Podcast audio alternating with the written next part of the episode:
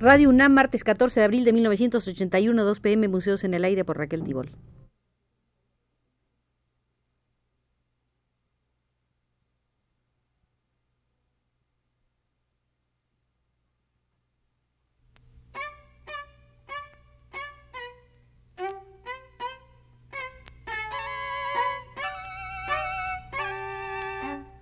Museos en el Aire.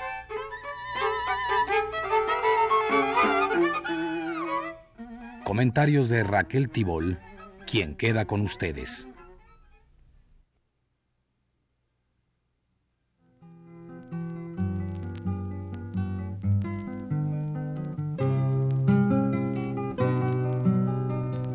Entraremos una vez más al Museo de las Máscaras para concluir la evocación de una muy bien preparada exposición de máscaras mexicanas que la Sociedad de Arte Moderno presentó en esta Ciudad de México en enero de 1945. Habíamos visto ya los trabajos de análisis que para la ocasión elaboraron Alfonso Caso y Salvador Toscano, y apenas comenzábamos con la aportación del pintor e investigador Adolfo Bestmogar. Decía este buen animador de la vida cultural de los años 20 y 30, hay un aspecto del deseo de mejoramiento y perfección que no se refiere a la lucha por la supervivencia, sino a la superación interior y espiritual del individuo que se logra con el desarrollo que le dan las experiencias de la vida. Esto causa un subconsciente deseo de realizar no sólo las propias experiencias, sino también las ajenas. Entonces se despierta una curiosidad por vivir otras vidas encarnar otras personalidades, tener otras cualidades, sentir otras emociones y pasar por otras vías experimentales. Se tiene una inquietud por cambiar y no ser siempre el mismo, siguiendo la misma rutina. Esto lo vemos ya en el niño, que se convierte, según su deseo, en formidable guerrero, en gigante o monstruo terrible, en animal feroz o en cualquier otra cosa que su fantasía imagina. Este mismo deseo en el hombre es en cierto modo lo que satisface al actor teatral cuando en su actuación representa los personajes de las obras. Seguramente que en las expresiones del rostro es donde mejor se muestran y sintetizan los rasgos de la personalidad del individuo y por lo tanto la parte más importante del disfraz que se puede alterar con el gesto. Si se esconde el rostro, queda oculta y ya no se muestra la personalidad. Si se altera o desfigura el mismo rostro, aparece o parece corresponder a otra personalidad. Este es justamente el papel de la máscara el medio que sirve para esconder la propia personalidad, el que hace perder la identidad, como sucede con el antifaz o en el caso de usar la máscara, el que a la vez que no deja ver su identidad, impresiona como si se tuviera otra identidad. Cuando el hombre no está aún muy evolucionado, al sentir el efecto que causa sobre su auditorio el usar la máscara, frente a esta posibilidad de aparecer distinto ante los demás, como si se hubiera efectuado realmente en él una transformación sobrenatural, con seguridad que al primitivo, en su asombro, y para explicarse este hecho extraordinario, le debe haber nacido la idea y la creencia de que la máscara tenía la virtud mágica, atribuyéndole el poder que permite, según lo que representa la máscara, que el espíritu correspondiente se incorpore en quien la usó, convirtiéndolo en ese otro ser y haciendo que el auditorio no lo reconozca, sino que vea tan solo el espíritu que en él encarna. Por eso considera a la máscara como un objeto con poder sobrenatural. Si se calla el cantor, muere de espanto la esperanza, la luz y la alegría. Con propósito usan las máscaras los guerreros creyendo que a ellos se incorporan espíritus que les dan valor y temeridad para infundir temor a sus adversarios, haciéndolos invencibles.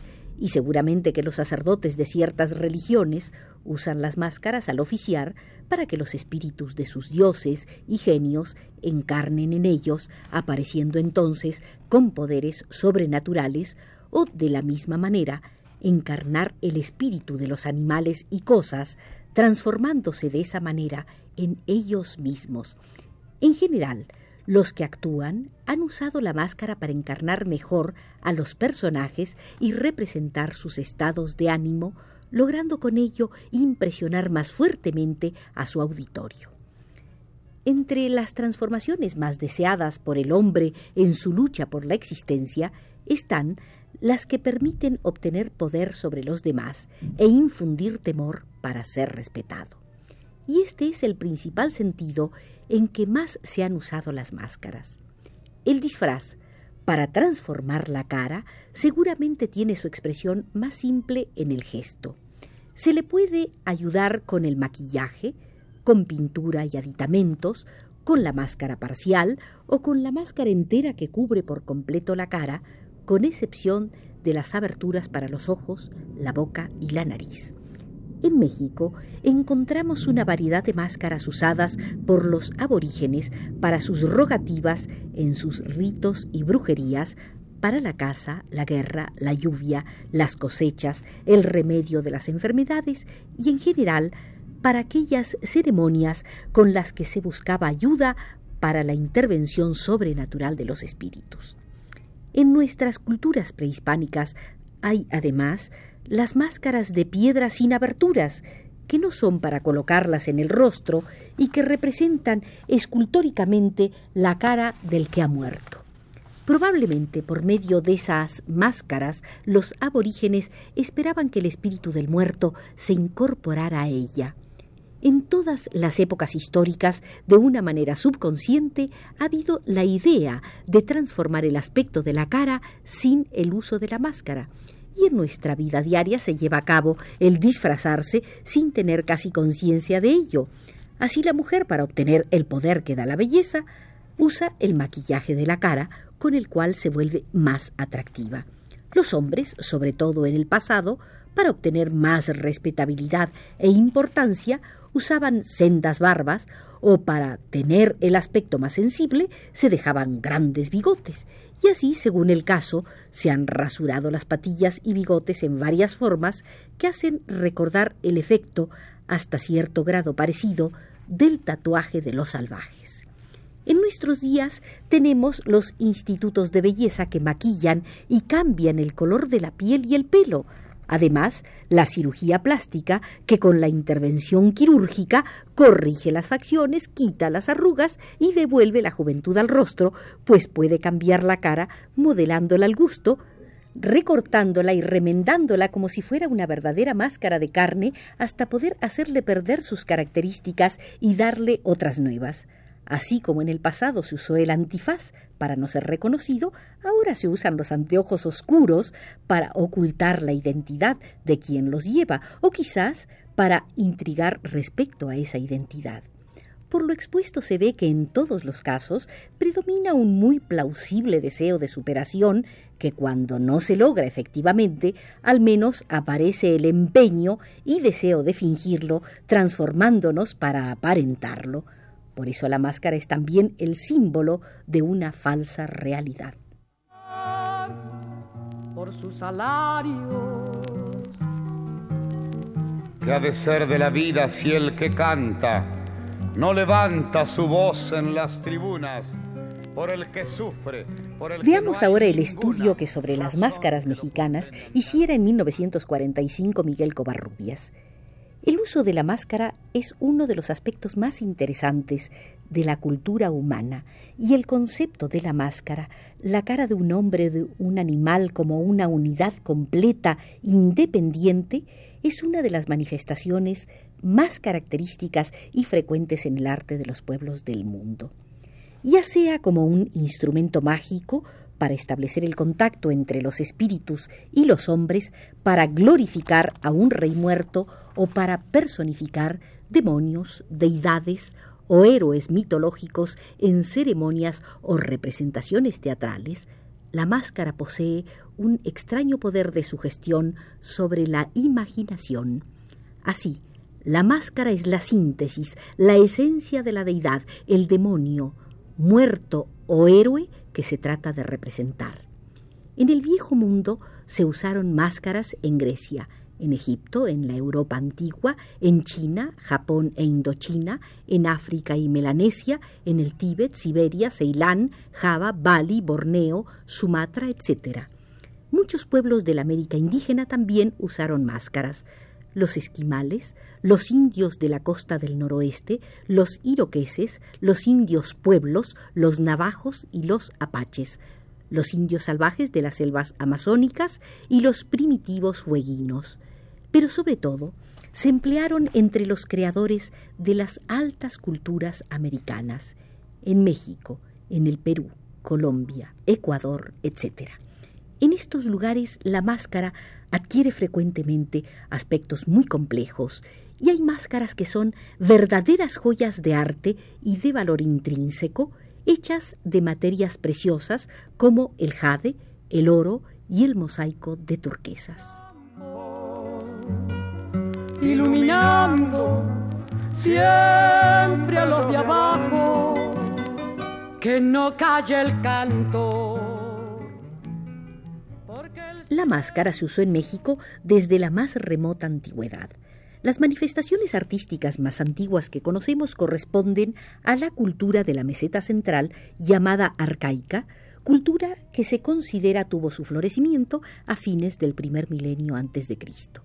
A pesar de su gran antigüedad, no fue esta una cultura primitiva, pues se le encuentra en completo desarrollo, poseyendo ya una agricultura, cerámica decorada, textiles, tallado y pulido de la jadeíta, con entierros ceremoniales y sobre todo con un arte muy especial consistente en el modelado a mano de graciosas figuritas de barro pintado. En fechas recientes se han encontrado en Azcapotzalco, Tlatilco y Jalostoc, lugares todos del Valle de México, mascaritas arcaicas de barro ahuecadas por detrás que tal vez sean facsímiles de máscaras de uso, probablemente de madera, para danzas o para ceremonias funerarias. Desconocemos por completo la vida ceremonial y las ideas religiosas de los pueblos de la época arcaica, y aún desconociendo su significado, las mascaritas de barro arcaicas constituyen el dato más antiguo sobre el uso de la máscara en América. Existen otras culturas de tipo arcaico en el occidente de México, la llamada Tarasca de Nayarit, Jalisco, Colima, Michoacán y las culturas de la cuenca del río Balsas en Guerrero y la zona de Sultepec, Estado de México. Aunque la edad de estas culturas es desconocida, su arte tiene un aspecto vigoroso, estilizado y simplista que acusa un lazo estrecho con las culturas arcaicas del Valle de México. Y si no tienen la antigüedad de estas, es probable que sean restos de culturas antiguas locales que, al no participar de las culturas clásicas mexicanas, se fosilizaron en un primitivismo arcaico. Las máscaras de la zona tarasca son exclusivamente de barro, elementales y sin un simbolismo esotérico aparente. Un ejemplo notable de este arte es el misterioso perro, procedente de Colima, que lleva una máscara humana. De frente al crimen.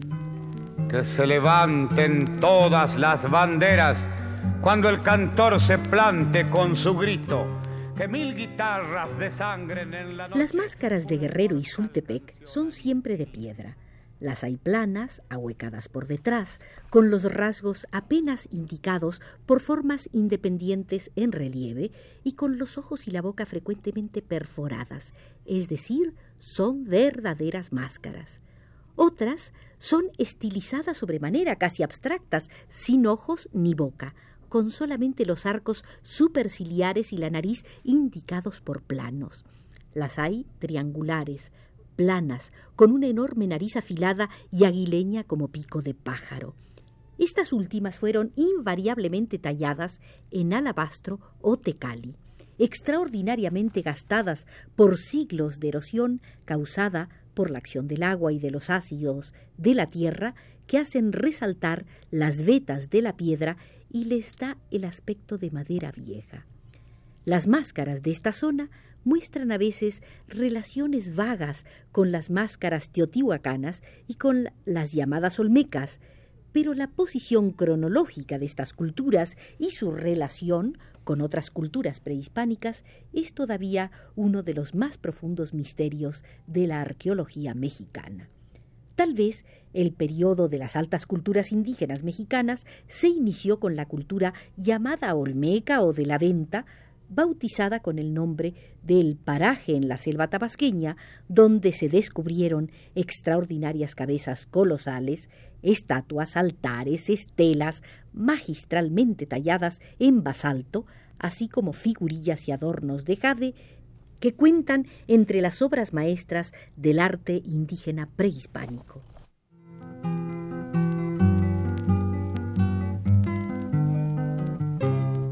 Queridos amigos, los invito a visitar una vez más el Museo de las Máscaras para terminar de ver el estudio de Miguel Covarrubias. Hoy nos retiramos de este museo por indicación de Antonio Arzate desde los controles.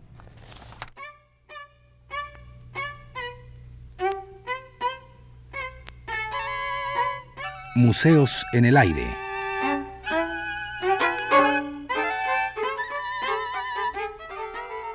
Comentarios de Raquel Tibol.